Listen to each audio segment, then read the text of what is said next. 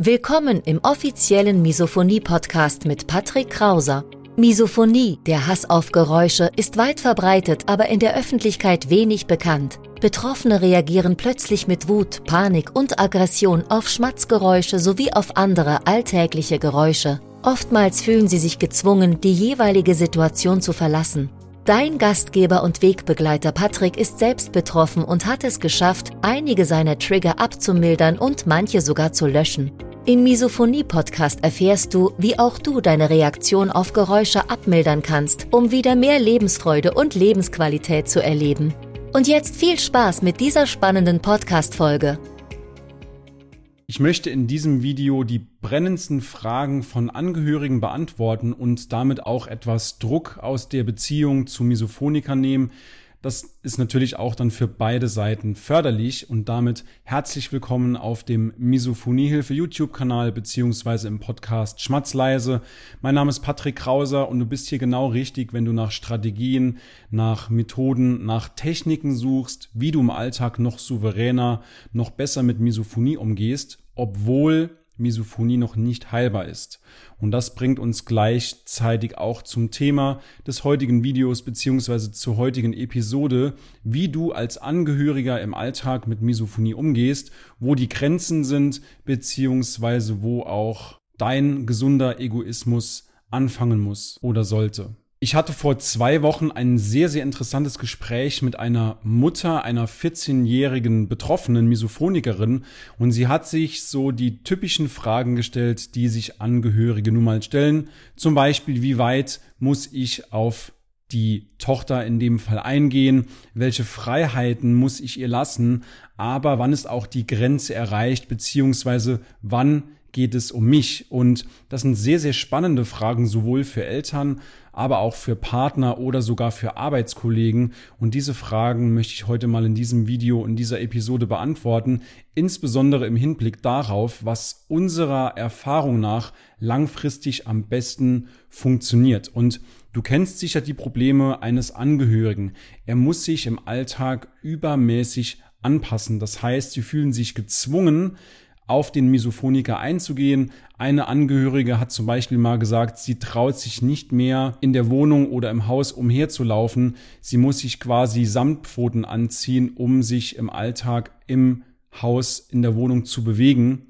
Und das ist natürlich auch eine deutliche Einschränkung der Lebensqualität des Angehörigen. Und das kann natürlich auch zu Stress und Belastung führen, wenn man sich als Angehöriger nicht entfalten kann, wenn man sich im Alltag nicht so verhalten kann, wie man eben will, wenn man immer weiß, hier gibt's noch was, auf das ich achten muss und das macht's für beide natürlich auch sehr, sehr schwierig. Und es ist nun mal Fakt, dass Angehörige aus ihrer Komfortzone gedrängt werden, ohne dass sie das wollen. Das trifft natürlich auch auf Misophoniker zu. Also beide Parteien werden ungewollterweise aus ihrer Komfortzone gedrängt und sie müssen mit diesem Umstand leben lernen. Also nochmal kurz zusammengefasst, als Angehöriger ist es schwierig damit umzugehen. Sie schränken sich selbst stark im Alltag ein, sie können sich nicht entfalten, sie trauen sich nicht normal zu leben und fühlen sich eben in ihrer Entfaltung sehr, sehr stark eingeschränkt. Kommen wir mal zu den Lösungen, die unserer Erfahrung nach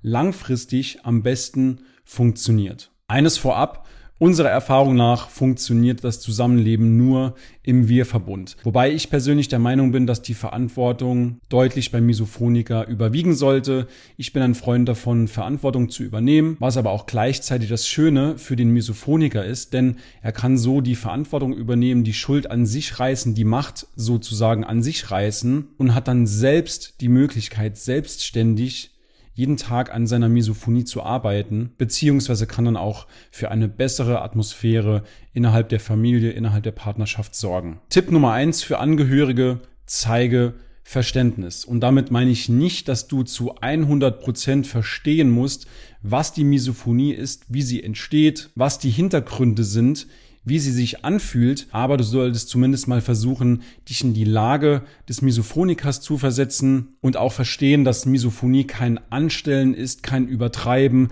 keine Ausrede, kein Wichtigtun, sondern Misophonie ist eine reale Störung. Sie ist nun mal noch sehr, sehr unbekannt, aber meiner Erfahrung nach oder meinem Gefühl nach ändert sich das auch in der letzten Zeit sehr, sehr stark. Das heißt, die Misophonie gerät immer mehr in die Öffentlichkeit, immer mehr Leute wissen davon und können dann auch entsprechend handeln. Zu diesem Verständnis gehört natürlich auch, dass ihr offen und ehrlich miteinander kommuniziert. Dass du als Angehöriger natürlich auch sagst, was deine Herausforderungen sind. Das gilt natürlich aber auch insbesondere für den Misophoniker, dass er dir zum Beispiel sagt, was ihm im Moment des Triggers gut tut oder was ihm helfen würde. Und nur so könnt ihr gemeinsame Strategien für euren Alltag entwickeln, so dass es für euch beide eine angenehme Atmosphäre zu Hause ist, so dass ihr beide noch besser damit zurechtkommt. Und das hat natürlich auch den Vorteil, je entspannter es für den Misophoniker ist, desto besser ist die Grundlage, die Misophonie bzw. die Reaktion auf Geräusche wieder etwas zu verlernen oder abzumildern. Und natürlich gilt, wenn du Verständnis einbringst, dann kannst du auch vom Betroffenen Verständnis einfordern. Denn jeder hat seinen Anteil daran, dass es zu Hause einfach eine bessere Atmosphäre gibt für beide Seiten. Das bringt mich auch gleichzeitig zum zweiten Punkt und zwar findet den Sweet Spot der für beide Seiten angenehm ist. Was meine ich damit? Ihr solltet euch zusammensetzen und schauen, was im Alltag, in der täglichen Routine, in der gemeinsamen Routine im Alltag, was euch dabei hilft, noch besser mit Misophonie umzugehen. Gibt es irgendwelche Hilfsmittel, irgendwelche organisatorischen Mittel, die ihr für euch anwenden könnt, dass es für beide Seiten angenehm wird? Zum einen könnt ihr zu Hause einen Rückzugsort schaffen, sowohl für den Betroffenen als auch für dich als Angehöriger, dass ihr einfach mal das Weite sucht und euch zurückzieht, wenn es euch zu viel wird.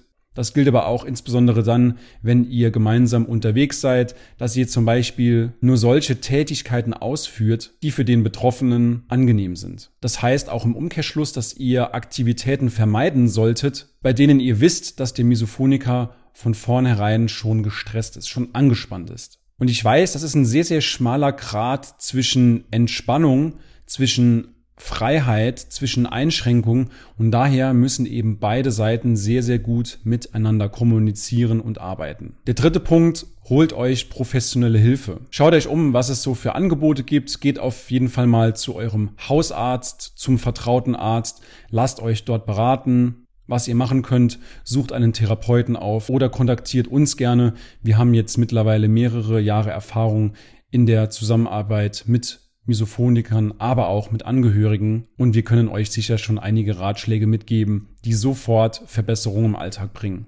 Fazit, und das sage ich als Misophoniker, die Verantwortung, die Hauptverantwortung sollte meiner Meinung nach voll beim Misophoniker liegen. Ich bin Freund davon, Verantwortung für sich, aber auch für die Angehörigen zu übernehmen und an sich zu arbeiten. Es sollte auf keinen Fall so sein, dass sich der Angehörige zu 100 Prozent aufgibt, sich vollkommen einschränkt, sich nicht mehr entfalten kann, weil das langfristig gesehen unserer Erfahrung nach zu Unzufriedenheit führt und vielleicht sogar zur Trennung, insbesondere in Partnerschaften. Ihr könnt das Problem Misophonie im Wir-Verbund angehen. Die Verantwortung liegt meiner Meinung nach beim Misophoniker, denn es sollte nicht so sein, dass sich der Misophoniker auf den Bemühungen des Angehörigen ausruht, sondern er sollte auch bei sich schauen. Er sollte die Verantwortung für sich übernehmen, für sein Wohlbefinden und an sich arbeiten. Ein ehemaliger Teilnehmer unseres Trainings Misophonie verlernen hat das mal schön ausgedrückt. Er hat gesagt, es ist nicht die Frage, ob wir etwas gegen Misophonie tun, sondern wann und wie viel Leid wir uns ersparen möchten. Wenn du dazu mehr Informationen möchtest, dann findest du in der Videobeschreibung beziehungsweise in den Show Notes im Podcast einen Link www.patrickkrauser.de, Patrick mit CK und Krauser mit C und dort kannst du dir einfach mal ein kostenloses, unverbindliches Gespräch mit mir buchen und ich schaue dann, ob und wie wir dich beziehungsweise euch unterstützen können.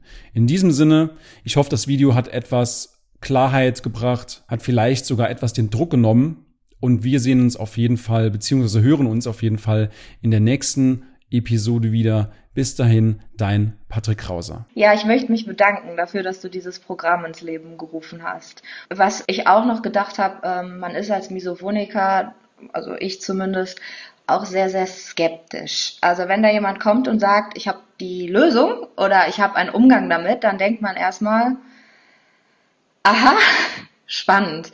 Äh, und da wirklich möchte ich nochmal sagen, dass das bei euch eben anders ist. Ihr seid Experten, ihr seid ausgebildet in diesem Bereich. Das ist kein Hokuspokus.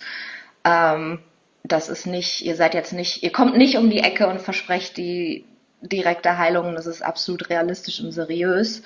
Und ich glaube, das ist ähm, für Leute, die da noch hadern, ähm, eine wichtige Info, weil ich das Gefühl von mir kannte, dass ich mir nicht sicher war, dass, dass so nach dem Motto, das kann nicht sein, dass jemand eine Lösung für dieses Problem hat, äh, das ich seit 25 Jahren äh, irgendwie versuche zu bewältigen. ja, das wäre, glaube ich, noch wichtig. Ich will ja, dass die Leute das Programm bei euch machen, weil es hilft. Es nimmt die Auswegslosigkeit. also in einem Satz, Misophonikern und deren Umfeld würde ich es empfehlen.